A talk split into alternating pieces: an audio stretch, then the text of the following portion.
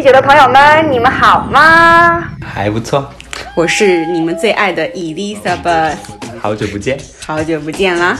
哎，马斯克的火箭真是不舒服，但是火星还是不错的，就是太冷了一点。还好我有冻干咖啡，冻干没听说过，你没听说过冻干咖啡？哈，你没有在 follow Nature 杂志吗？没有哎。冻干咖啡就是用超低温将咖啡脱水，最大程度保证咖啡的原汁原味。这项技术可是跟冻卵技术、冷冻人技术、冻干地带并称为冷冻界的四大发明，比那什么鸟巢咖啡的强多了。这么神奇吗？快给我尝尝，快给我尝尝。哎，你可得自己买，这个马斯克超爱喝的，快去买它。值此无时差研究所一百期举国欢庆之日，我们联合了知名咖啡品牌永璞咖啡，一起推出无时差研究所一百期纪念款冻干咖啡洗漱包。这是一款兼具了洗漱包、挎包、背包功能的产品，同时内含永璞冻干咖啡小飞碟，让你无论在天上地下、高山大海，都能够尝到杯杯香醇的精品咖啡。更有更多惊喜等待你发现哦！具体购买地址，请详见本期节目的 description 和无时差研究所官方微博、微信公众号平台。同时，也欢迎大家加入无时差研究所粉丝群，和我们一起多多交流哦。粉丝群加入方法详见本期节目的结尾处。谢谢大家的支持，祝大家新年快乐哦！您正在收听的是无时差研究所。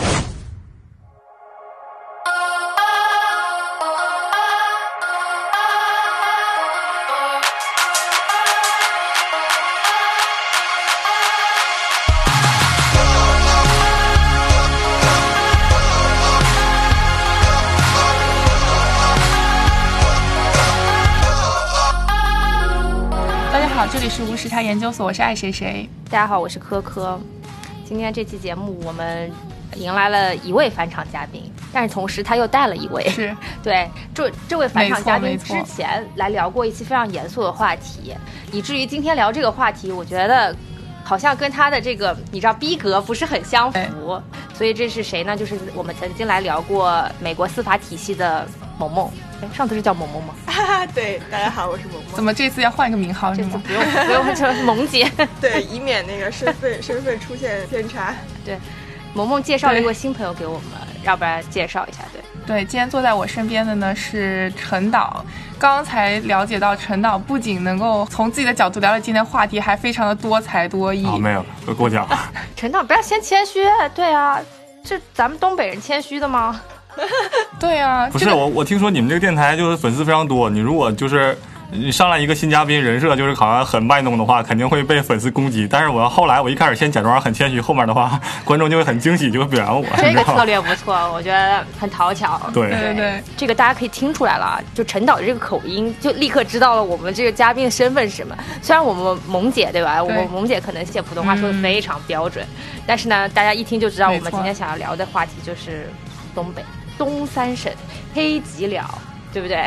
为什么想要聊这个话题呢？我觉得可能跟前段时间的这个野狼 disco 火遍了这个中国大江南北，然后掀起了一趟这个东北文艺复兴的浪潮，对吧？Make 东北 great again，是吧？然后，所以我们觉得，哎，可能是一个挺有意思的话题。因为东北这个身份吧，我觉得这个这个地域其实它本身还是充满着很多争议的，而且是很具有话题性的。呃，其实我我想说，大多数南方人对东北还是存在着比较深的误解的，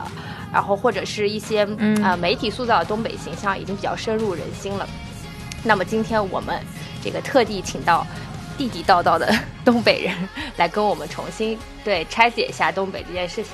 那我们从这个东北文艺复兴开始说起啊，然后大家是怎么看待最近的这样一个运动和这样一个现象的呢？我觉得我们俩必须得可能更声明一下，我们俩就是都是沈阳人，嗯，然后可能嗯未必是那种非常典型的东北人，或者说不能够涵盖就是东北所有的面相，所以今天我们俩可能聊的这个话题也就只能提供我们俩就非常个人的这种角度了。所以从哪儿来的人是最最最典型的东北人呢？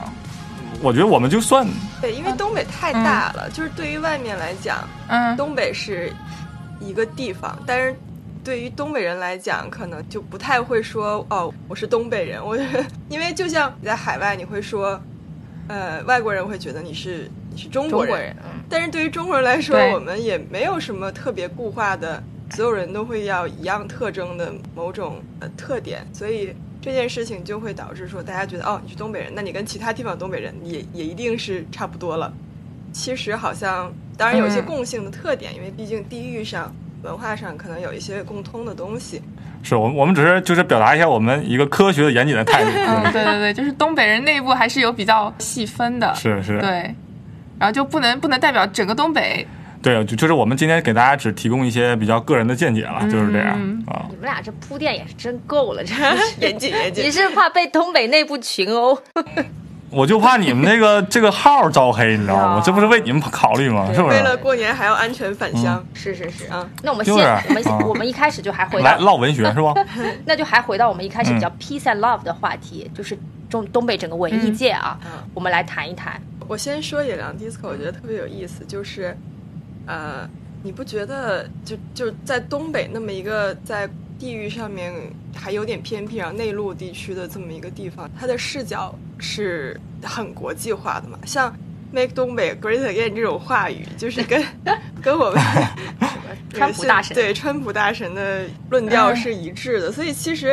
呃你说它是一个乡土文化也好，还是说它是一个国际文化也好，它是这个对冲力是很强的。其实，嗯，是为什么呢？我觉得东北有一种自嘲的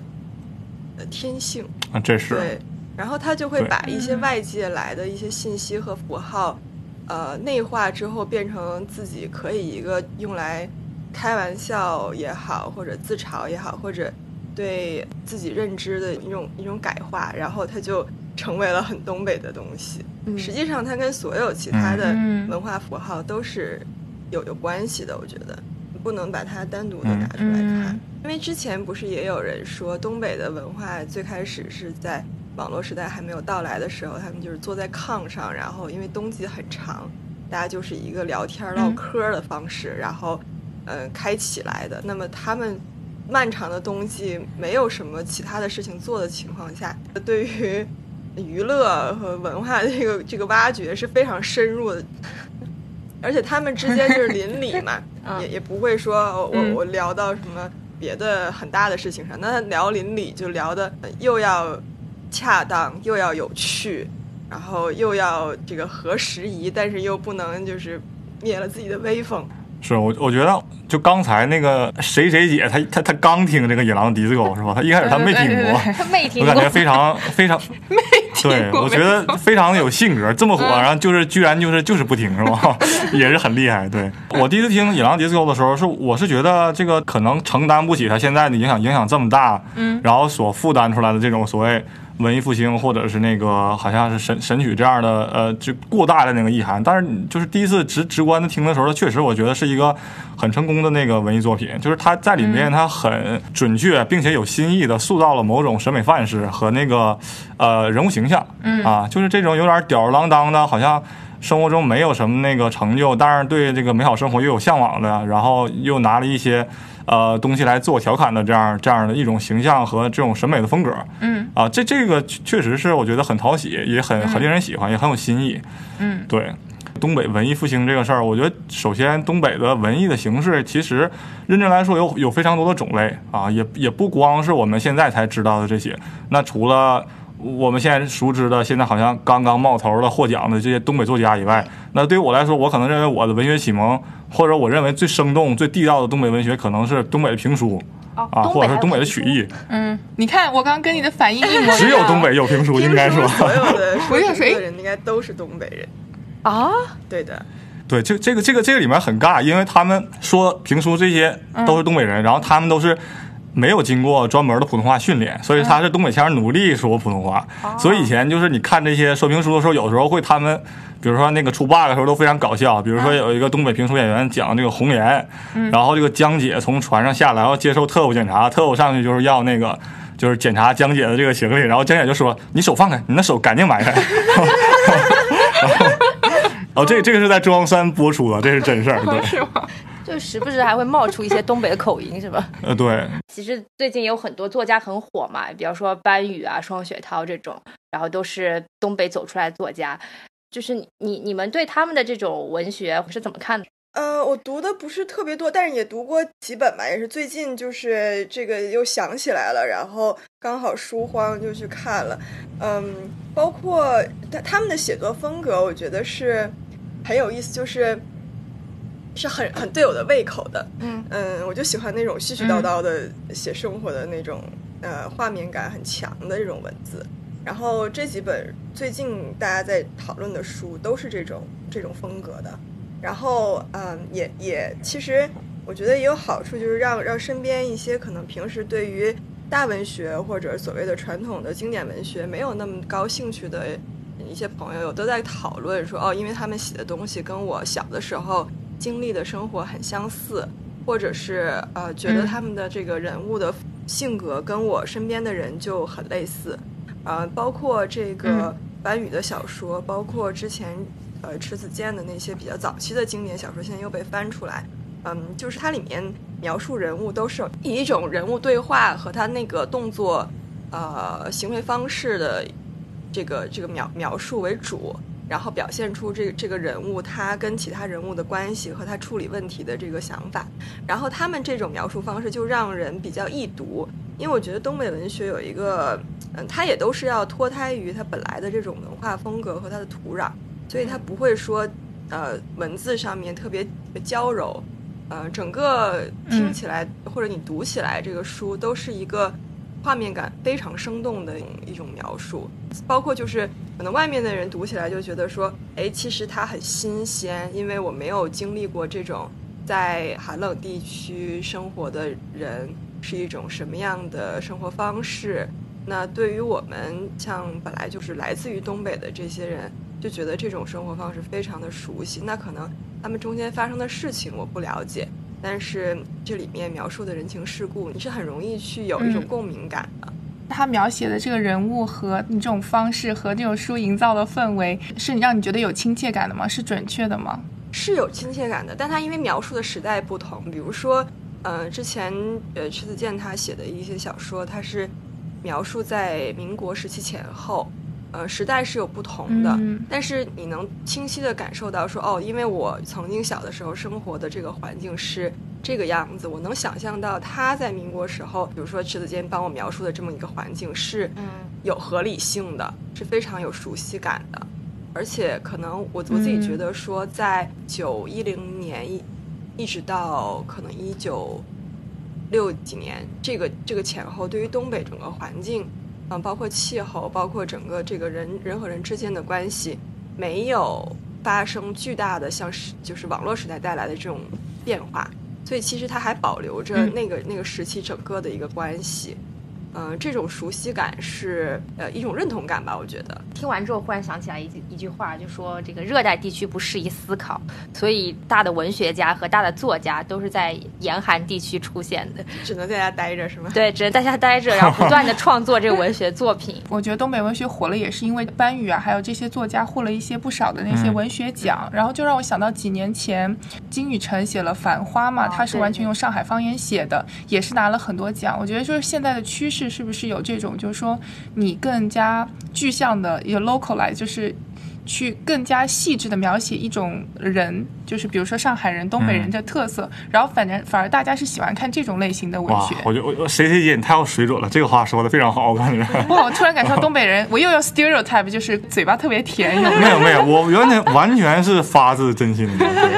啊，就接着刚才柯姐姐，其实我想可以说两句，就是就是如果我们观察这个新晋的这些东北文学作家的话，他们当然是在反映东北的那个社会情况和东北的人物，然后讲述东北的这个故事啊，不管是在特定时代的还是更广跨度时代的，可是其实他们确实有这种表达形式的那个局限，嗯，和方式的局限。就是其实以我这个亲身经历来说，我虽然大我现在说大家觉得是非常。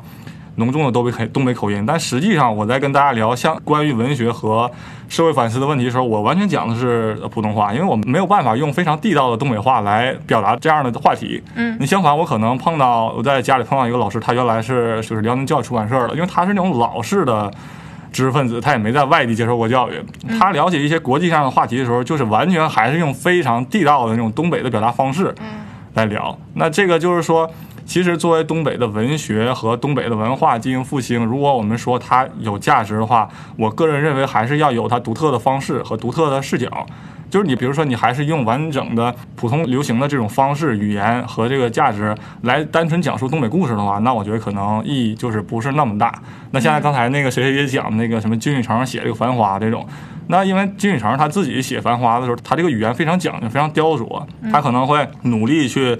拿捏它既是有非常浓重的上海话特色和思维方式，嗯，然后呢又进行一些删改，让这个更广大地区的人民能够听得懂。那这个就是说，它不光是在讲解一个上海的故事和上海本地的一个场景，它同时它这个方式和思考的逻辑也是潜移默化的塑造一种的新的。区别于主流的强力的强势的这样的语言的方式，嗯，那这个就让我觉得非常的佩服，非常的欣赏，嗯，对，那就回到我们刚才，比如像像讲评书啦什么之类的，他们其实都是在用东北的那个思维和方式，嗯，可是他们基本没有讲东北故事了，除了讲一些什么张作霖的这些事儿，他更多的讲的是历朝历代大事啊这类的，嗯，那你如果以我的角度来讲的话，我可能觉得这个才更加的代表就是真正的这种东北文学和有生命力的、有价值的这样东北的文化。嗯嗯，作为东北以外的读者、观众和受众，你要从这个东西里面，就是得到一些我在其他地方得不到的，或者你得对我们整个中国的文化和中国的整个的文文艺环境有某种贡献，我觉得是非常有价值的。我觉得说，其实他们用东北话说东北故事是一个好的切入点，是他们熟悉的方式。那获了奖，受到大家的这个接受和认可。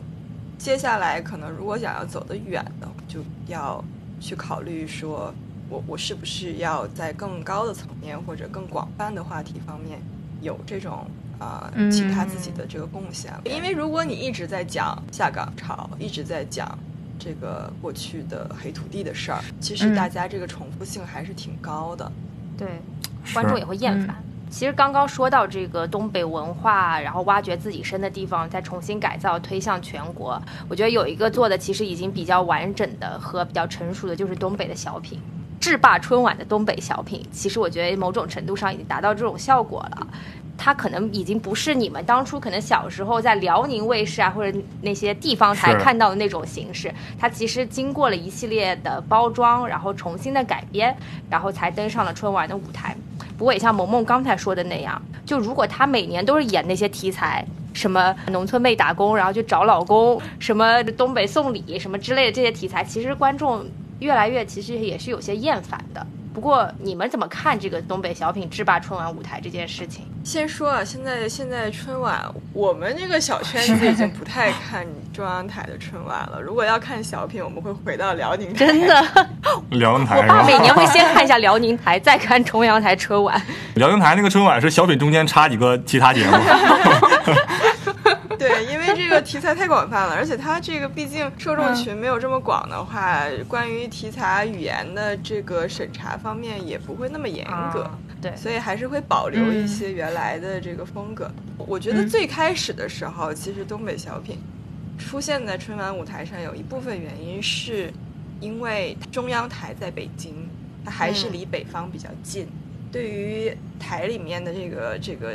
规划来讲，它对于北方的文化语言和他的这个喜剧方式更加熟悉，所以可能最早是因为这个原因把它带到这个整个的氛围里面去，导致好像我觉得粤语地区就其实是不看春晚的。对，因为其实还是有语言的这个先天优势，毕竟东北话好像大多数人连蒙带猜还是能够听懂大部分意思的。但你说要是去讲个粤语，或者讲一个你看江浙地区的方言，其实就是很难懂，对，确实比较难懂。我我可能换一个其他角度，作为一个东北小品重度中毒的 那个人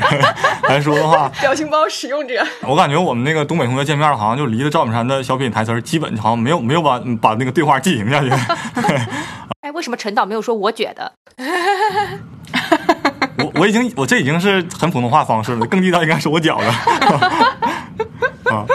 啊，说回东北小品，就是咱们还是以赵本山的那个小品作为一个切入点的话，嗯，那其实赵本山就我们看后面，那大家也就看出来他这个质量有点那个划水是吧？然后也是尽量把徒弟往春晚上带。可是如果我们分析他最成功、最黄金年代的那些小品，无论是在中央台还是在地方上，我们可以看出来他的那个。他其实不是在演农民，他基本的叙事方式还是这故事架构是进城农民所遭遇的那个情况，所以他常常是他这个笑点的这个动机呢，都是说他进城之后以这个农民的眼光来看待城市新鲜事物这种光怪陆离的。现象，然后他以他农村经验进行一个解释，嗯，然后大家比较熟悉的像红高粱模特队，然后就导演问他，就你看过电视里走模特是啥样吗？他说那不就是这个这个晃胯骨轴子是吧，露个肩膀头子，然后一身玻璃球子走道怎么怎么怎么样？这个就是非常典型的这种，就是其实是建筑在这种新旧啊变化以及城中国表达中国城市化进程中的这种矛盾，我是从这个角度来理解的。那这这个那确实。如果我们回到那个年代看整台晚会的气氛以及全国的这个时代的要求，它确实是非常反映时代、非常生机勃勃的文化作品。对，啊，而且那个加上赵本山个人的这种天才的表演，那就就确实是非常优秀的那个作品。那么这个赵本山的这个所有创作者以及他的这些徒弟。总的来说，根本缺乏城市生活的这种经验啊！你可能我们这代，可能我们小时候看，可能更像《武林外传》这样，嗯，这类的滑稽或者这类的喜剧，它还是靠那种非常精巧的构思啊、创意啊这类的。那那这类赵本山那那些人他也不懂，是吧？然后我们比如说时代进行到今天，你让赵本山的小品表达一下今天这个。北上广一线城市里面所呈现的人民生活的这种矛盾和需求，我觉得他们也表现不了。对。那既然说到赵本山，我们不得不提这个东北优秀的一部电视剧，叫做《乡村爱情》。我觉得这个真的是火遍了大江南北，而且一共拍了多少部啊？是。六六在拍吧？哦，现在已经好像第十一部了吧？天哪，还有已经有下一代了。对对对，就是捧红了多少东北艺人啊！当时对乡村爱情也比较多的集中在对东北农村的一些描述。其实，在我们看来，这个题材它的视角还是比较小的。你们觉得会不会只摘出了东北的一面，然后有过于为了夸大这一面而丑化东北人的嫌疑？最开始它出现的时候也是有一点现象级的，就是它是现象大于实质。好像其实就。对，第一二部吧，差不多。对，因为大家把这个这种内容的表现和这些题材从小品舞台搬到电视剧舞台，嗯，应该还是第一个这样去做的一个电视剧。所以那个时候，其实大家还是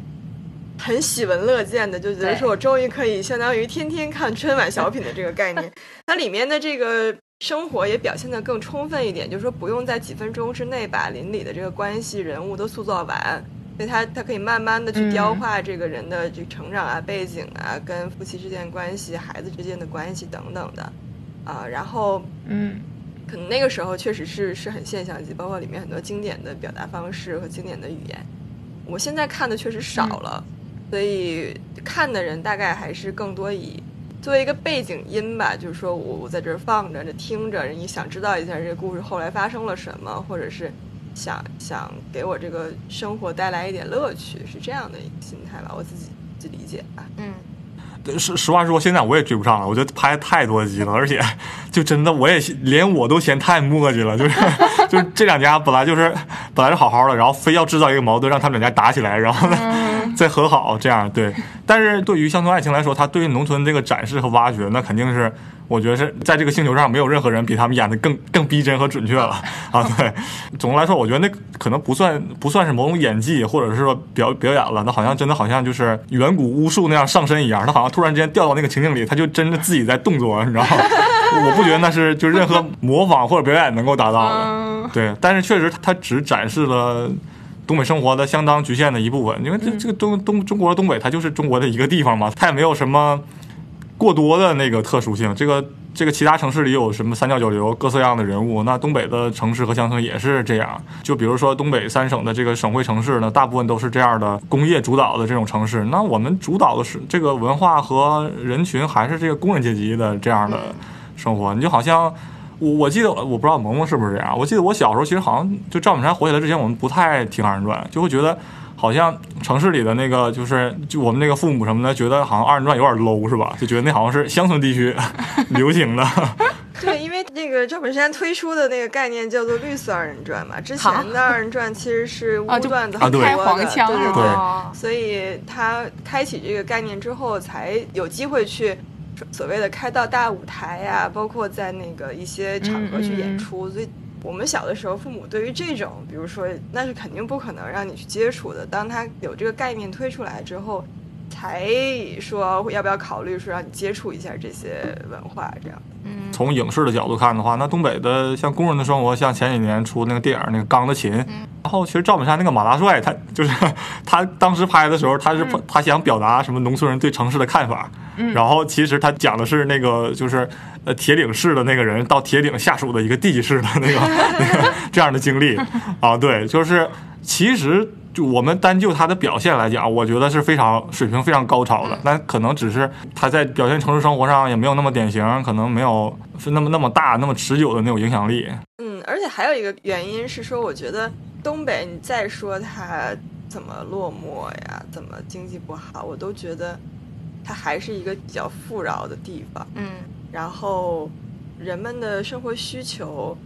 因为文艺上可以自给自足。所以他的精神需求其实是很容易满足的。嗯，整体上来说，嗯大家的自我满足感和生活幸福指数，在经济水平的对比下还是相对比较高的。对，包括你看到他们表现的农民生活也好，乡镇生活也好，整体上还是农产品很丰富，然后富裕的农民生对，还是很富裕的农民生活。是我我是想说，就是在影视上，当然我们作为东北人也是非常期望，就是看到未来看到更多的形态和角色。咱比方说，像最近几年大家也常常讨论，像南方的某某些所谓的什么小镇青年啊，这样虽然有点有点贴标签啊，但是人家是一个不同的类型，就给我们这个文学世界或者说这个影视的语汇构建出一个新的人物性格和特色。嗯啊，那我们可能提到东北的，可能我们看到的角色和形象还是。呃，比较憨，整体憨厚，有点狡猾的农民，然后那个、呃这个失意的那个下岗的那个无产者，可能还是这样的偏多啊。那我们希望肯定是，当然也是回到我们所谓，如果有东北文艺复兴的话，如果我们能够表现更多的，塑造更这样更多的，就非常鲜活、非常准确，又之前没有被充分表现的人物角色和性格，我觉得那那就会非常好。嗯，嗯，但其实你们有觉得东北文化在试图融入主流文化吗？我我个人是原来有，现在有点无所谓，放任自流了是吧？其实这种事情，就是我觉得说，首先东北文化是非常高度自信的，啊，就是嗯，他是觉得我的民族感或者我的地域感是非常优秀的，是或者是很独一无二的。所以他对于说我是不是被主流文化认可，其实是有有最好，没有就算了。哎而且它地域又非常广阔，嗯它的受众群其实也在那里。嗯，包括其实东北说现在有大量的青年人流失，那青年人流到哪里，他还是会对这个文化有认同感的。对的，嗯，然后嗯另外就是所谓的主流文化又是什么呢？就是哪哪一部分 算是主流文化？是大家会有一个互相共融的一个过程吧？我觉得。嗯，是是是，而且主流文化一直都在变，对吧？跟其实你当时所处的时代有关。它确实是，我觉得对于不光是东北地区，可能其他地方有特色的文化也是这样。这个首先一个问题是，咱们还是拿小品来说，它确实拿出去在其他舞台上，这个观众不能够完全的了解啊。就比如说像那个东北的这些小品上那个什么上上海卫视的这个什么《欢乐喜剧人》，你就明显感觉说这观众跟那个演员不在一个频道上 啊，就互相大家看谁都很奇怪。然后你相反，你可能你看那个。东北小品在辽宁台，哇，辽宁台办那个什么叫“本山选谁上春晚”，就是让赵本山这些小品的那个徒弟自己 PK，然后 相反他们的表现我觉得非常出色啊，观众也很懂，嗯啊，对。那其他别的地方，我自己在天津念书的话，你比如天津人他欣赏这个相声，因为他长久的浸淫在那个环境里，他确实就是知道从哪些更高的地方去要求和欣赏演员。那其他的那天津相声走出到其他地方，那可能就是大家可能还是要看你这个是不是简单直接，够不够爆笑什么之类的。那所以我觉得在现在的情况下，像刚才谁谁谁谁也讲的，那当然地方的文化想出去有更大的受众，那你可能你必须要做一些简化和适应当地的口味。那这个我觉得无可厚非，可是更重要的是我们自个儿的那个就是本地的本来的那个原本的那个舞台和一亩三分地儿不能就是丢失对，这个东西就跟在美国的左宗棠鸡是一个道理。你想让大家买，就得让他能接受。嗯，而且就像你刚刚说的，什么是主流文化呢？对吧？中国的纬度实在太大了，对，就是我们东北就认为我们是主流文化。对，冲出东北，走向全国，面向世界，是吧？不过我觉得，就是光从这个东北艺人和东北文学的产量上来看，我觉得东北其实已经在某种程度上制霸了就这个中国的文化圈子。就我们就知道什么有个什么沈阳艺人群是吧？啊，是吗？就好像是以胡海泉为代表的吐槽大会上说的，对，对，啊是吗沈阳知名艺人群，对，就是其实从东北走出来了不少这个优秀的艺人代表，而且他们身上其实还带着不少很浓厚的东北特色，比方说最近很火的郎朗同志，就是然后，我觉得郎朗朗他媳妇儿更火。是他老婆是吗？对他老婆，对，他说他的东北话是呃郎朗的妈妈教的，我觉得可能更原汁原味一点。所以在你们比较认可的这个东北艺人有哪些呢？呃那英算是比较成功的吧？哦，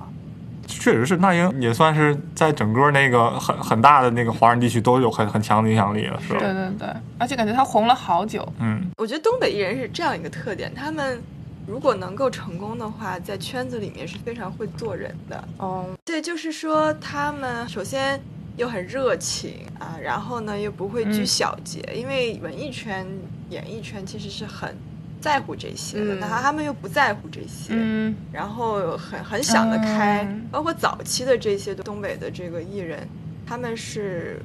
不是说那种啊、二代，或者是说演艺圈的这个孩子们，他们真的是靠自己被挖掘，或者是一步就走上了这个演艺的事业，所以他们心态特别好，就不会说有患得患失啊，或者说我一定要争得一席之地啊这些想法。所以他们在圈子里面的人缘儿都很好，对，我个人就是也不能说很认可，但是非常啊印象深刻或者很欣赏的是那个就是比较早年那个艾静，我不知道那个萌萌还有印象吗？就有个女的，就她家她家就住铁西燕坟街那嘎达。她是一个应该比较早的那个中国独立女歌手，算是。她就是沈阳市那个老工业区的，就是就是铁西区的，嗯。啊，然后呢根本就不知道这人已经淹没了，然后后来出国之后，偶尔听到她好像是九十年代发了一个歌叫《我的一九九七》啊，这不跟九九一九九八很像？对，但是那个歌里面就是，其实现在听还是觉得有点挺先挺先锋的，就完全是那个自己在讲述自己故事这样，然后讲她怎么一个东北女孩，然后先到了什么地方，然后一九九七香港就要回归了，她很向往香港那个那个非非常繁华的都市生活。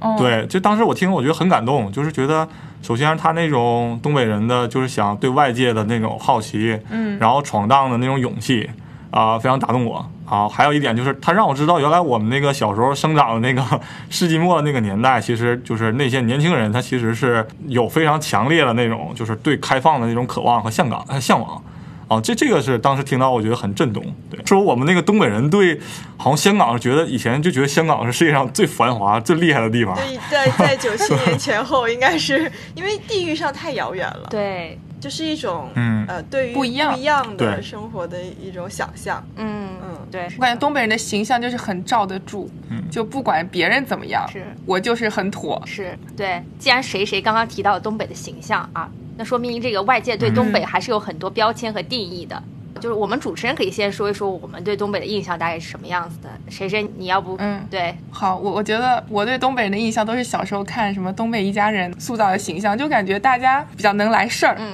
就是鸡毛蒜皮的小事都能够争论一番。我感觉大家都是挺愿意据理力争的，就挺就是闲的。你知道，就是 对，这个说的对好。对，以我的感受，我觉得就是首先就很搞笑嘛，就是感觉碰到一个东北人就等着他在讲段子一样，而且那个口音实在太魔性了，这是一方面啊。另外一方面就觉得很虎，就是很猛的那种感觉。因为之前经常看直播，什么老老妹走一个什么，然后就开始直播吃冰，还是吃各种东西，然后我觉得特别的夸张，就特别的虎。嗯，对我，我不知道这个是真的体现了东北人本身的这个特质，还是其实是有在凝练出来了一些东西，然后又被夸大了呢？我先说关于邻里的那个部分，我之前看到不知道是谁讲的，说在寒冷的地区，人与人的生活方式大概就只有两种。要么就是可能类似于像东北这种特别热情的，因为嗯他们反正也没什么事儿嘛，然后就真的是在一起，特别愿意管别人的闲事儿。然后呢，嗯，要么就是像可能北欧那个人与人之间距离超级遥远，对，就我也不跟你打招呼，哦。因为太冷了，然后我也我也不想在外面多嗯站一分钟，所以他们就是人和人之间没什么关系。他们人也少，对，所以就是形成这种文化吧，可能就喜欢管闲事，然后都想插一句。嗯，嗯，我觉得这这些标签总的来说那个感觉还是比较复杂和多面儿的吧。比方说像虎的这个，那可能我们对于虎，比如说别人觉得我们虎，可能就我我确实觉得很多地方确实挺虎的，我自己也很经常被吓到。然后，但是另一方面，可能说讲虎这种或者粗糙这种标签儿的时候，可能它还是隐含着一种就是受教育的程度低。啊，文化程度不高，这样的那个标签儿也是我经常感觉到的。对，那你像说虎这个，这个我当然不能覆盖所有的面相，但我觉得总的来说，东北人对自己的那个身体的那个私密性不是很在意啊，就是好像就比如说公共澡堂啊或者什么的，你包括我回沈阳，我去搓澡的时候，那个就是师傅搓到，比如说到那个大腿根部分、生殖器部分，人就很自然的翻过来掉过去，这也他也完全不会觉得有任何必要提醒，然后我也不觉得有任何尴尬，你知道吗？这个你可能在其他地方就是很难想象，对，就 overall 大家对那种就是这个虎子，我觉得可能一个原因是大家对自己从身体开始的这种财产这种东西的这个私密性和私有性，好像没有那么的在在意，或者说主流价值是说你不是很在意，不是很关心这些是比较好的一个形象，对，嗯，对，但是另外一方面确实是。你比如说，比如东北内部的话，你可能有一些，你就明显听出来，就是即使在东北内部，因为在三教九流的，虽然都说东北话，但是口音也不一样嘛。嗯，那你可能你确实，你如果在一些公众场合还是说非常浓重的东北话的时候，会可能即使东北人内部也会觉得这是一个啊受教育程度低，啊然后可能社会阶层低的表现啊。对，早先的时候还是因为土地比较肥沃吧，在农耕时代的时候，嗯，黑土地，对，后来又赶上这个工业，工业又是这种就是大范围的大规模的这种建设。大家都必须要在一个就是大的环境里面合作才能完成的这种生产，对对，集体生活，对，集体嗯，按理说，如果都是集体生活，大家会不会？其实，在别的地方集体生活，大家反反而会更收敛。我觉得这中间有一点变化，嗯。就是小的时候，比如说每个人的个性都是不一样的，嗯，就可能有些有些小小孩子，不管他生在哪里，他都是比较皮的，或者他都是比较愿意表现自己个性的。然后那在东北，可能他长大了之后，呃，当然他性格里面还是有那一面，在上学期间可能就被管管束了一些。现在网络时代嗯。开展以后，这些搞笑也好啊，或者是东北其他文化里面的个性又表现出来，包括会受到大众的喜欢，他们又觉得，哎，这个好像跟我自己的风格又很像，我也可以再回到就是所谓的做自己的一个状态里面，放飞对，又又重新认知，嗯是一个成年之后的回归到这种娱乐也好啊，或者是自嘲也好啊，他的一种个性的表达上面，那中间还是有一点有一点变化。嗯嗯嗯就我觉得刚才萌萌说说一点，那个说的我觉得非常有意思。他就是讲到这个，就是特别是在今天网络时代的时候，有的时候是就可能我我会稍微偏点偏点题，就是他那个外界给你那个标签，反过来会强化你某种那对个对对对 对自我认知，你可能也不自觉的，或者是解放了某些被压抑的部分，或者是再去发展某些某些部分。对。对，但我刚刚又想到了另外一个 stereotype，就是说东北男生都比较大男子主义。哦这个陈导要不要来辩解一下？这这个没有什么好辩解的，因为我我我那个经常那个自我反思，我发现还就是这么回事儿。真的吗？就虽然我也知道这不好，我也虽然我也知道这不好，但我老觉得我这个就内心深处好像确实就常常冒出这样的想法。我那你要代表东北三省都觉得我其实？觉得还好哎，比方说哪些方面呢？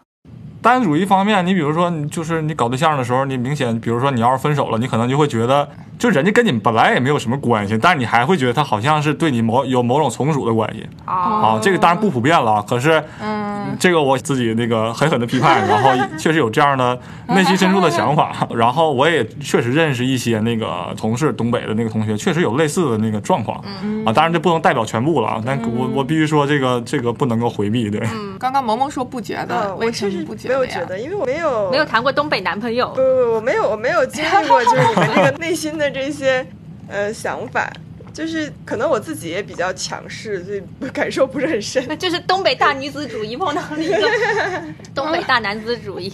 对，就互相消解了。这个还有一点，其实我们那个父辈，我确实认识很，我知道很多那个就是家庭暴力的情况比较严重。这这算大男子主义之类的吗？就是其中一一个负面影响就有可能潜在问题。对对对对。啊，对对，不过说到这个，我我忽然想起来，就是说刚刚我们不是讲说东北人搞笑嘛什么之类的，但我觉得好像整体上来说，从东北人的个性上来说，东北人比较愿意放飞自我，就是他比较放得开，就是其实干什么东西呢，他们也不像南方人可能有一些害羞啊，然后有一些不好意思啊，或者是呃有一些拘着这种感觉。感觉东北人整体来说，矜持对东北人整体来说比较的，不是有一句话吗？叫什么？过了铁岭是大家都是赵本山，还是过了哪里？人人都是赵本山，就可能就是从小那个文化氛围熏陶的，以至于每个人骨子里都带着一些搞笑的特性。然后一旦这种东西被点燃之后，就显得非常的放得开。是我，我觉得这个，我个人感觉是两方面吧。第一个是就是整整体那个社会里的这个价值，起码是在年轻人层面里面就有这种好上，就是谁要是觉得你班里面谁特别搞笑，觉得他特别有面子，他就班里的一个骨干人物，不是说好像是他是一个谐星或者怎么样，其实是一个他是班里的风云人物。对，还有一个就是感觉这个就是群众基础也比较大，是。嗯，就是在日常的东北生活中，大家有非常至少对年轻人来说，他有非常多的 机会来实践和锻炼他的那个搞笑的这个技巧、啊。对 你比方说，你可能班里面就是大家演什么班会啊什么之类的，我觉得没统计过，但是可能差不多每个东北中学的那个班级班会里面都演过什么黑社会啊、什么抢劫啊这类的故事啊。对，然后所以就是大家有很多机会要练习这样的方式。对。嗯，就是受众群体比较坚固。对，就是刚刚咱们提到这些外界对东北的刻板印象，不知道你们二位是不是认同的，还是你们其实觉得有可以翻案的地方？是少数吧。少数，我觉得就是，特别是可能像直播里面大家看到的，或者像抖音里面大家看到的形象，我觉得还是不能叫少数，至少不能代表每个人，因为嗯强烈愿意表达自己的这些群体，在任何一个地区，我觉得不能代代表所有人。对，嗯，但是因为他们、，啊这个话讲好。对，因为他们愿意表达自己嘛，包括现在网络上面很多声音，我我们都觉得说，可能你理智的去看是很难去让它代表全部意见的，就是因为如果每一个人都能平等的愿意在网上表达自己的声音，这个这个平台其实是不存在的。嗯，那么一定是愿意表达自己的人，更有表达需求的人，对，嗯，才会去表达。那、嗯这种，比如说你们看到的，包括很虎的啊、很搞笑的啊、很夸张的手法，它一定是表达欲比较强的，或者因为某种需求，不管是生活还是生存吧，需要去进行这种表达的，嗯呃，他才会进行嗯这样的、这样风格的演绎。所以一定是不能代表每一个、每一个人的，只是说可能给所有的受众吧提供了一种娱乐方式。嗯我我个人其实非常警惕或者非常反感，就是就是东北人自己那个就是接受某种标签之后，然后还去迎合这个过度迎合这种标签，这个是我觉得很反感。比如说，这个好多现在的那个东东北人可能会在一些公众平台上，就会通过持续的贩卖这种东北的秘闻或者东北的那个某种奇怪的这种表现或者标签儿，然后那来获取关注。啊，另外一个就好像这个我们刚才讲到，比如说这个滑稽搞搞笑这个，那肯定不可能一个地区这个全市人民都搞笑嘛。那有的人人就不喜欢搞笑，他他可能他接受了这样的标签，他在外面可能走到外地之后，他可能也不自觉的也要靠这样的形象博博取关注。是这个我觉得就是大可不必，而且非常的不健康。我还是希望就是作为东北人自己来说的话，应该就是。就放松一点吧，这这些事儿就是大家，我觉得所谓标签儿或者说固化的印象这事儿，我觉得就大家无论是贴标签儿的人还是接受标签儿的人，因因为很难把这些都完全消除。我觉得大家就是拿它开个玩笑，然后互相别把它那么认真的看待就好了。对。那从你们自己角度来看的话，除了这个之外，你们觉得东北人还有哪些独特的个性特征？哦，有一个事情我要要更正一下，东北人并不是很耐寒。哦哦哦，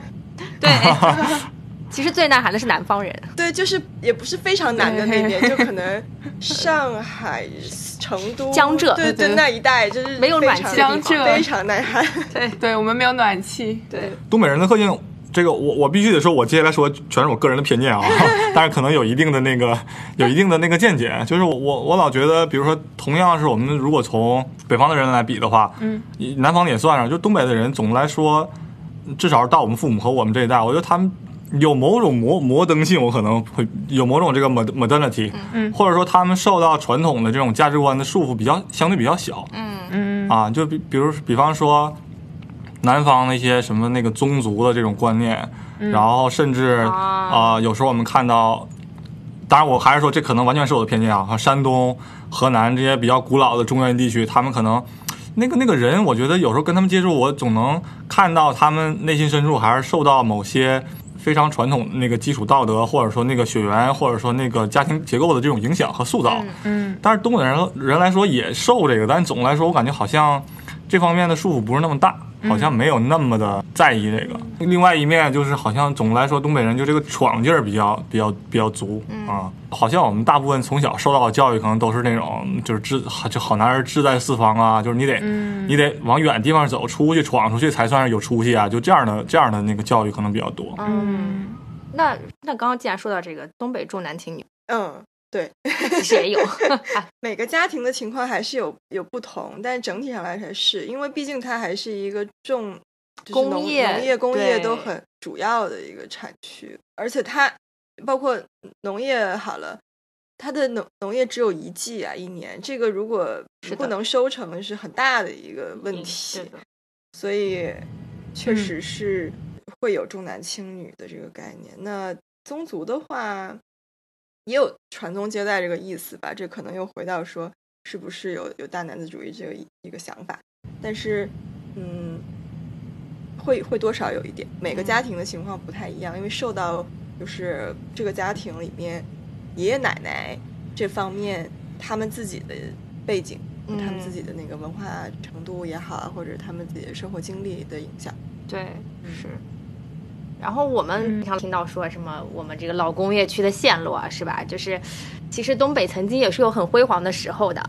我不知道你们生长那一代算是整个工业区进入了一个什么样的阶段？像我们这一代，应该是在上上小学、初中前后。嗯，对，上小学的时候，对对对，零零零三年、零四年那阵子，对，经历了一个变革。我记得当时是好多工厂往外搬迁的时候是啊，零三零四年吧，好像。嗯就这种变化是很明显的，是吗？对，因为早期有一些军工厂，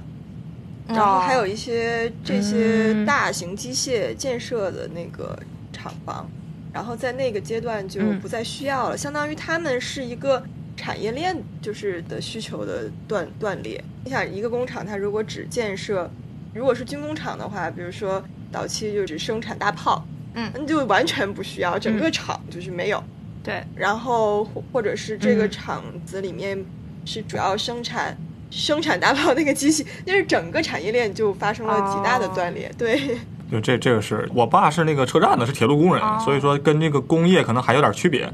对，但是首先我们家那片儿，我觉得最重要的是就是城市景观有很大的变化。嗯啊，因为它那个好多，因为这个原来八十年代的时候，这听我妈他们讲的，就是那个整个那个，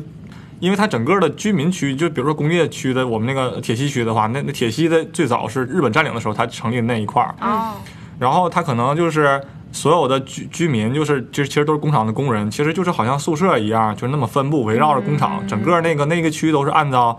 就是工业分布这么建造起来的、嗯。这样的规划。所以你可能一到上班下班的时候，就是满街全是那种穿蓝工装的工人啊，就这样的。嗯。啊，那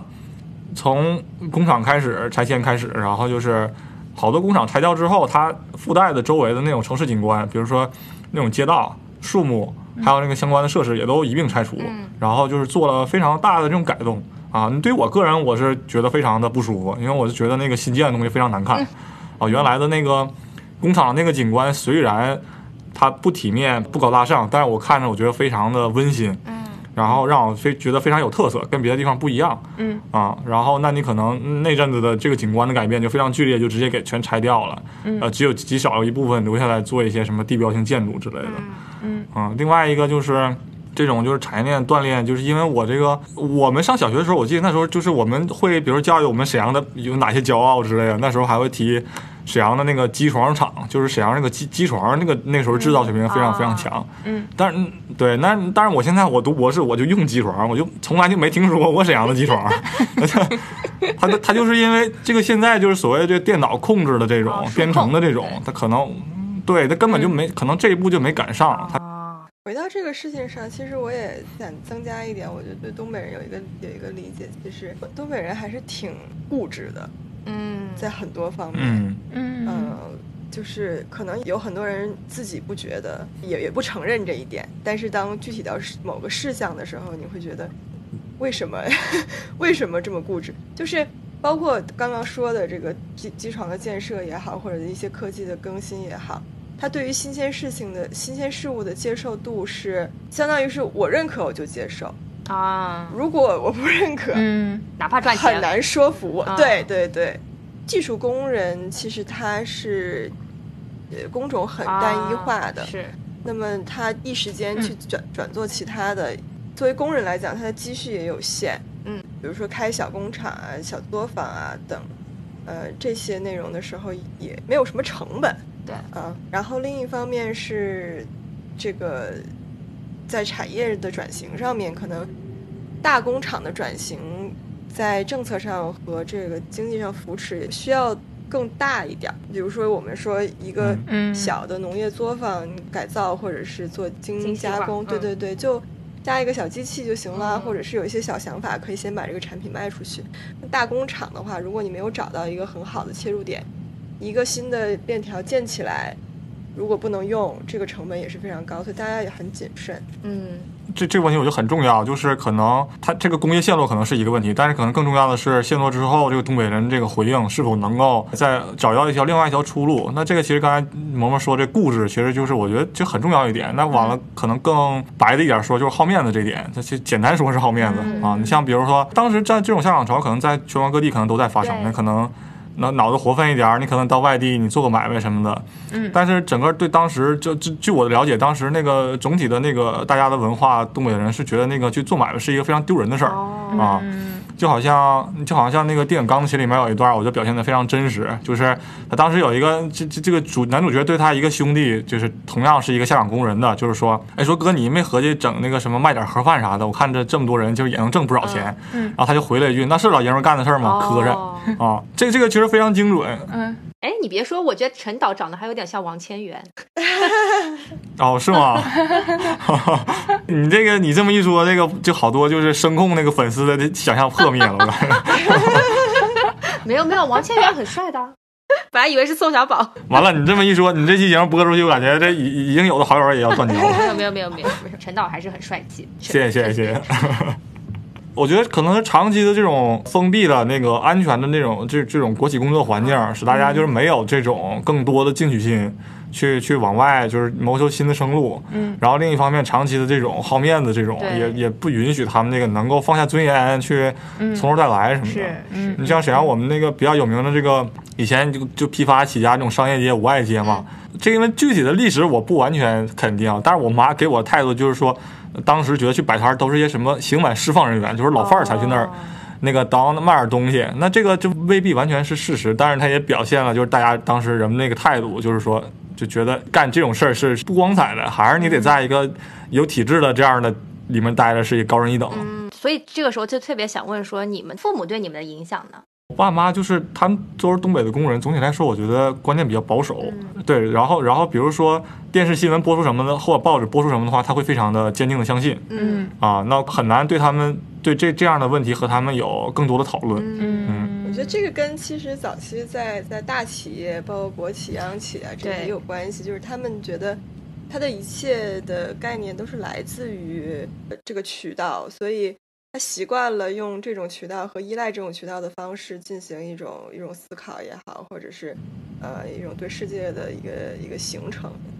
包括当时说那个企业嗯解散了，然后大家都这个工厂没有了。回头再要不要嗯自己去做些生意。其实他们内心当中也有在说，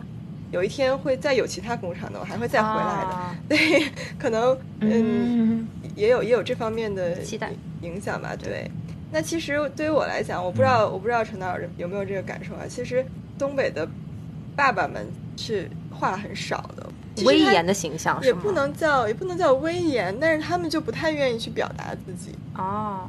所以一般家里妈妈很聒噪、呃你你说的很文学嘛，我妈就是唠叨，这没什么，唠叨。一般唠叨你啥呢？就什么都唠叨。一切琐碎的事项，啊，对啊，你那个衣服怎么不好好叠呢？还不如小时候了啊！这几点了还不刷牙，就类似这种。是用小脑在讲话，是不是？对，我觉得他可能是已经惯性了，对。现在很多文艺作品里面，对于中东北妈妈的塑造还是挺挺贴切的。就比如说这种常用常用语是，就妈我要游戏机，你看我像游戏机不？就这种啊，妈我要吃雪糕，我看你像雪糕，类似这种，就是确实是非常常用的语句。他们每天都被妈妈怼回去是吧？差不多，对，这这种场景非常多。哦。那目前其实你们都算是离开东北，但东北应该还有不少年轻人留在了东北。那现在留在东北这群年轻人，他们现在是怎么生活的呢？你们大概了解吗？我们的同学里面，大部分就是分两类，一种是自己开店做生意的，嗯，还是做生意了。这一代就做生意，对对对，因为要么就是自己在一个国企或者央企或者银行上班的，嗯。或者做医生、护士啊，这样子再回去的比较多。OK，嗯，其他的像北上广深的其他的行业，我是没有再听说谁在做的。啊，我倒是认识有我那个中学同学，比如在外地念念大学，然后在就是一线城市工作过，然后后来又回到沈阳的。那他这个可能未必非常典型，但是确确实是一直一直让我非常受触动的，就是他就是觉得那个那一线城市的那个他从事行业的那个整个人际关系上觉得非常的不舒服啊。然后觉得对，就觉得那个非常不自然，然后就不是在那个好好的那个真正的生活，就有点这种感觉，啊，都在假装一点，好像活一个其他的生活。然后他觉得长期他在那待着很不舒服，然后也怕自己也变成那样。嗯。然后他回到了那个东北，对，这这个是我我觉得是某种有代表性的例子吧。对，但是确实这个。对于我们来说，确实有点尴尬。那比如说，像我们可能回去能从事的职业和能干的事儿比较比较局限啊。你可能你你可能你在外面你学一个第三产业的相关的东西，你回去你也干不了，也没有一个特别好的这个土壤环境让你干。陈导做淡水处理都没有咸水给他处理，他 他去哪里处理？哦，对。对，其实刚刚我们无数次提到了东北口音这个问题啊，就是东北口音，其实在外界看来是一个非常魔性的存在。我不知道你们如何看待东北口音这件事情啊？包括陈导现在远离故土，在纽约生活，依然操持着比较这个 严重的东北口音，你们怎么看留在你们身上这些可能比较深的东北的烙印？我自己是一个。特别不争气的 口音，就是我是跟谁说话就会变成什么样子的哦。对，然后到北京上学，我不够 real 就会变成 对，然后在南方也会变成南方，就去台湾会变成台湾的那个口音。但是如果回到东北，就会回到东北的口音。我个人是那个在上大学的时候，因为上大学的可能很很多那个环境里面，比如说你参加辩论赛，嗯，或者是演讲。就我会努力的说普通话，但是这个还是会嘴瓢，但是。对，而而且好多我也发现，比如说一些所谓啊什么小地方来的那个同学，他会非常刻意、非常在意掩藏自己的口音，他会觉得如果说暴露自己的口音会让人看不起或者怎么样的。那后来其实我我其实，在大学的时候会有意的加强说东北话，其实是对自己的身份的认认知的一个一个反馈，一个反馈。对，就是你没有必要就是跟别人怎么着，你那个普通话我也能说，但是我不说。我就是这个意思，对对对对对。对，而且我觉得其实东北话是这样子的，就是它是任何一个地方口音都是有生命力的，唯独普通话是没有生命力的。哦，哎，这个很有，这个话讲的很好。是因为 overall 这个普通话它不是一个真正活着存在的语言，它还是进行人工这个加工和选择规定下来的这样的语言。是。其实，如果你想要表达某种情感，或者是觉得这个里面有研究的意味的话，真的是要方言才才有意思。嗯，自身的这些各种的东北印记，就是哪一哪一点是你觉得去到别的地方最让你水土不服的？就是我必须得搓澡。对，这个好难啊！这个是一个你在其他地方没有办法实现的。一般多久搓一次？看你在哪儿。如果你在沈阳的话，有条件你恨不得每周都去。比如我广东同学他很不解，就是你每天天都洗澡，你就不会有村就有这个我们叫村啊，就是这个就是死细胞，你们那个角质层什么之类的。但我就觉得我我不搓澡，我觉得活得特别特别没有尊严，我就这种感觉。然后我在那个念硕士的时候，有一次我的那个搓澡巾丢了，然后。crisis，然后我就回去找，然后我就问那个前台，我就忽然语塞，我就不知道搓澡巾到底用英语该怎么说，我就说我丢了一个像手套一样的东西，然后表面很粗糙啊，借助摩擦力可以把死去的那个皮肤细胞搓掉。你有没有看到这样的东西？这真的是巨大的文化差异。对，然后更令我错愕的是，后来我认识一个韩国朋友，他告诉我这玩意儿正确的英文名叫 Italian towel，啊？为什么呢？这个叫意大利毛巾说明他们也搓。啊。对，就这玩意儿，它就是韩国和意大利卖的跟我们是一样的。韩国很盛行这个文化。对对对哦对韩国是韩国应该是你们传过去的。韩国对对就是我来纽约之前，我妈在我行李箱里面就给我装了三个搓澡巾，就是说这回给你代购，是吧？永远永远不要丢。不要丢，像小时候的红领巾一样。管够，对，哦，所以其实你不需要别人给你搓，你自己搓也行，是吗？当然最好是别人了，哇，这，对对对对这问题问的很深入。对对，这是一种享受。哦，OK。那既然讲到这种比较 authentic 的东北文化，那其实我们对东北的食物和东北的整体的气候条件也有一些固有的认知。比方说，我们觉得东北应该是很冷很冷，所以真的有多冷呢？沈阳没有多冷，哦，但是我去过一次哈尔滨，真的是超级冷，它好像零下能达到二十七度。我去的那一次啊，然后它路面司机冬天嗯。就能开到个时速十左右吧，就是因为它的路面是有一层薄冰在上面，它完全没有办法开快，然后转弯什么都是不行的。所以这种情况，那真叫冰天雪地，就是你出在外面，一切环境都是冰的，所以没有能够暖和过来的那个机会，只有到室内去，哦，所以冬天大家是不是生产效率很低？没有生产啊，没有生你有没有听过这个蒙特利尔这边的这个环境？就他们是大概从嗯。九月末到十月就开始冬歇，然后一直歇歇到第二年的五月。哦，那也不错哈。那这个这个会造成当地的这个，反正东北我现在还不知道，但是蒙特利尔那边是造造成当地的酗酒和死亡率超级高，哦，因为冬天没事情，哦。然后他们就会在一起喝酒，然后呃、嗯酒精中毒的人特别抑郁。多，对。哦，那东北是不是相对来说还比较健康？大家就在炕上 唠嗑，哦，这这个完全没有，没有？就是因为这我们那个东北人啊，其实心脑血管疾病什么发病的几率非常高哦，因为他吃的我们的东西就是非常咸嘛。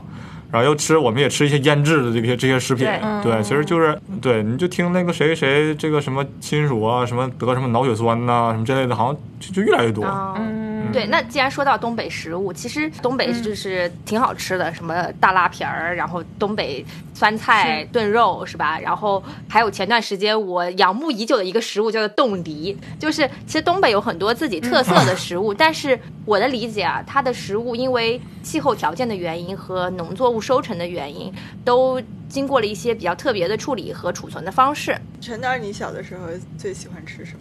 东北的哇，这这个柯儿姐这说的很对，它确实就是我们那儿这食材比较比较局限。对，那我我印象比较深的还是酸菜吧，就是我们家是就是还是在积酸菜，就小的时候那个时候就是比如可能到秋天就十月份末啊什么的时候，然后就家家户户买白菜，就是会那个呃乡村的那个。就是菜农，然后赶上大车把菜运到城里来。他一般都是拿一个非常巨大的那种秤，那种那种饼，然后可能会一百斤、两百斤那么买，然后把它堆在就是堆成一个 A 型，堆在那个墙角那儿，嗯。啊，就是晾干一点，然后把虫子去掉，嗯，然后就放到缸里，然后这个家家户户又有有一个缸，还有一个专门的某种材质的石头去压这个酸菜，嗯，然后这个很多情对，很多情况都是比如说这个。老婆婆传给儿媳妇儿的，然后说哦，如果你家有好几个儿媳妇的时候，有的时候还会发生矛盾，就为什么那块好石头不给我给她呀？什么类似这种，对，但是现在外面市场超市里面卖的酸菜确实跟自己家里积的不一样味道。是，就 overall，我小时候我非常讨厌吃酸菜，因为我觉得那玩意儿就真的没什么好吃的，就就是嗯就是就是 酸不叽溜的，然后有点咸，也没有什么。但是我现在因为出国之后，就是我们家每年还是在积，但是可能积的量比较少，就只是为了尝鲜，然后又吃一个新鲜的东西。然后我妈每年就夏天冬天过了之后，会专门给我留一颗白菜，然后我回家的时候，我妈会拿那个酸菜给我包酸菜馅儿的饺子，哎呦然后就真的很好吃啊！我每次吃每次吃都觉得那个非常的感动，然后觉得也确实觉得非常香，对。嗯，家的味道主要是。因为在外面，人家不是说在外面吃饭只是为了生存，回家吃饭才是生活。哎呦，这话说的嗯，是是，对，然后东北夏天就是是烤串儿嘛，街边啊烤串儿。我要问一个食物叫冻梨，我觉得我特别的好奇，就是到底具体是个什么东西？我我冻梨是用哪种梨做的？我只知道它的制作方式，但其实我不知道它是什么梨。它冻过之后就变黑了，然后你放在冷水里面，让那个冰冰落掉之后，里面是一种不一样的口感，沙沙的是是不是冻对冻过的口感。哦，其实还是挺好吃的，哦但是就制作工艺有点复杂。其实也是保鲜的一种方式，对对，就是他把它走到了极致。我们沈阳的特色是一种那个面条，嗯啊，叫老四季，啊，抻面。啊嗯然后呢，这个这个面条呢，就是因为九十年就下岗潮那阵子，就是像我们说的，它好像兴起，就是因为给那些那个务工人员和这个啊卖东西的人能有一个吃饭的那个地方。嗯然后就有一个人，他就开了一碗面。然后没想到现在就变成了沈阳就是城市的某种名片，哦然后它就是它这个独特的地方，它不是用牛肉汤，它是用鸡肉汤，呃鸡炖鸡架的那个汤，嗯，然后所以很简单，可能现在还是五五块钱左右吧。嗯，去吃的都是一些那个工薪阶层，然后你每次一去的时候，你就听见那个就是场景非常的生活化，我非常喜欢去吃。然后不会像纽约说我能不能给我一瓶啤酒，他一定会说给我九瓶啤酒，就好像那个啤酒已经是他的，你给我拿过来，就是这样。对，表现他那种消费的非常豪气、非常爽朗的感觉。然后我每次去，我觉得非常开心。其实也花不了多少钱。啊，对对对对对。然后，然后当地的那个报纸，我记得有几次就是会有人投诉说他们家那个汤里面放了罂粟壳，哦是就是？就是说因为太好喝了，所以经常让人上瘾。但是我也不知道这是他们自己做的广告，还是真的有人举报。对，哦，那最后其实我知道这个问题可能没有解，但是我们还是要问一下，作为本期节目的升华，那大家觉得东北的未来究竟在哪里呢？或或许是到底有没有未来？这话可以说吗？就我 我自己，我自己是，我自己是理性悲观的。哦，OK，嗯，就是原因是因为如果年轻人对这个城市没有信心的话，是有点难的。嗯，那我我我觉得这个问题可能是一个比较大的命题，包括各个层面吧，国家也在讨论这个出路在哪里。嗯，可能还是真的需要一些扶持，不管是政策上、税税收上，嗯包括年轻人的引进上，呃，确实是需要一些大的手笔吧。嗯。是我总的来说也是有点有点悲观，呃感到很无力，同时我也觉得很愤怒啊！就是我们东北地方这么好，嗯。啊，人民这么善良朴实，大家也很很努力，很聪明，啊，我们也不是说那个赶不上别人，啊，我们当然愿意回去建设我们的家乡，把我们那个文化什么是复兴起来。这我不知道为什么有人要嘲笑，这这有什么好好嘲笑的，对不对？对不对？以后你们那个记住本期节目嘉宾陈导的名字，我们就要我们就要把东北文化复兴起来。有有向心力或者有某种家乡情怀是一回事儿，可是你真正回去之后，能不能比较好的发挥作用，然后得到你想想得到想要的那个相应的生活和价值，这这这其实是我觉得吸引人回去的那个核心吧。嗯那那现在确实回去，我是觉得总的来说好像不是那么能够让年轻人过上自己想要的那个生活，以及获得相应的价值。嗯对好多情况也是，比如说你进入到一些制造业的相关的科研机构，可能更可能的情况是你的那个精力和聪明才智都消耗在什么搞关系啊，给领导那个溜须拍马上啊。可能你即使真的想做一些那个呃提升质量的那个事事情，可能也没有这样的机会给你做。这是我觉得是非常令我觉得难过的。嗯好，那本期节目非常有幸邀请到两位地地道道的东北嘉宾来跟我们聊这期东北的话题。我觉得这个话题其实是一个很庞大的话题，我们有没有办办法在一期节目里面概括全部？但至少也让我们大概对东北的整体文化，然后东北的整体印象有一个简单的梳理啊，然后包括其实有很多特质方面很可爱的地方。啊、但是对于东北的未来，我觉得很大程度上我们这个层面也是无解的。不过这个我们依然要相信啊，有很多人都希望东北 great again，是吧？所以这个我们也期待这个东北、呃 great 的那一天啊，至少有像陈导这样愿意努力回去建设家乡的同学。对，我觉得这个事情是说，对对对如果呃有机会，大家自己发展的好，那么未来当政策或者是机会嗯允许倾斜的时候情况下，对都是还是可以去做嗯这个努力的。对，那在节目的最后，这个两位嘉宾要不想一下今天这个加五十杀研究所的粉丝群暗号叫什么呢？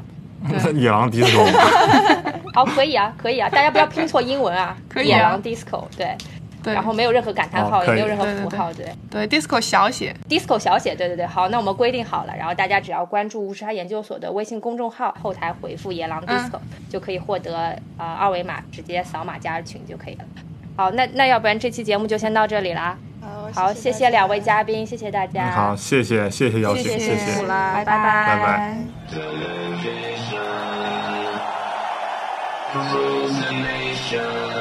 喂喂喂，那什么，能不能就是说呢，让我看着你们的双手呢？在哪嘎呢？那个那个 DJ 呀，你能不能就是说呢，现在给我一个节奏呢？哎，可以可以，挺好。那什么，在大声。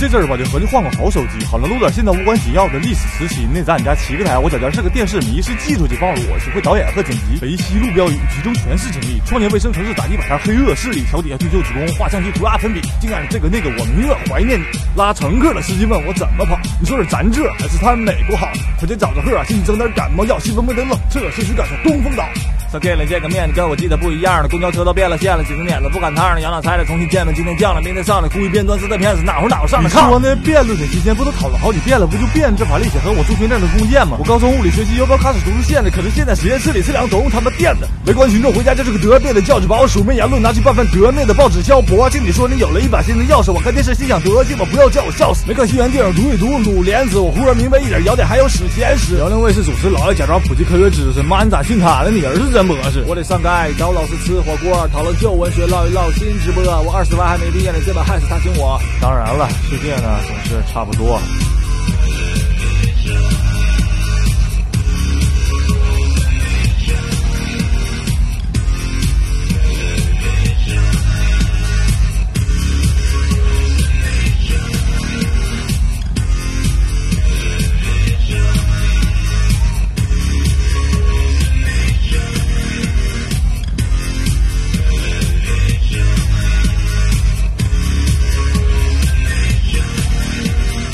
不着芝麻弹出窗口提醒我，我知道我是个盗版眼镜的受益者。其实眼小品由治大国，你瞅他包袱了不得的，放开他也是扯。我觉得咱国家观众是确实挺宽容的，电视剧空洞也照样给捧红了，或者是共同的愿望不是蒙的，是你一发神经我们都干疯了，可这可叫热闹，可劲不吱声，爱发发牢骚爱举报，见你妈个灯，火车头也不用跑，拿去给人解解闷，当个消费主义武装的首都娘们儿，你赶紧梳妆打扮，给你们审美的爷们儿看看，笑起来像一件烂大街的夹克衫，说话假装普通话的话不讲的垮吗？自称什么主义主义者都是玩的假的，假如害。怕可以眯着别开口，假装都看透，像上了偶的某一样搂着走。那条吼着走着狗，一回家忽然琢磨胳膊肘上长颗瘤，咬一柳，那条留着嚼一宿，瓶太旧没有必要掺进酒，那天瞅一瞅，记明年狗不懂，当时年少多谋，可曾老了否？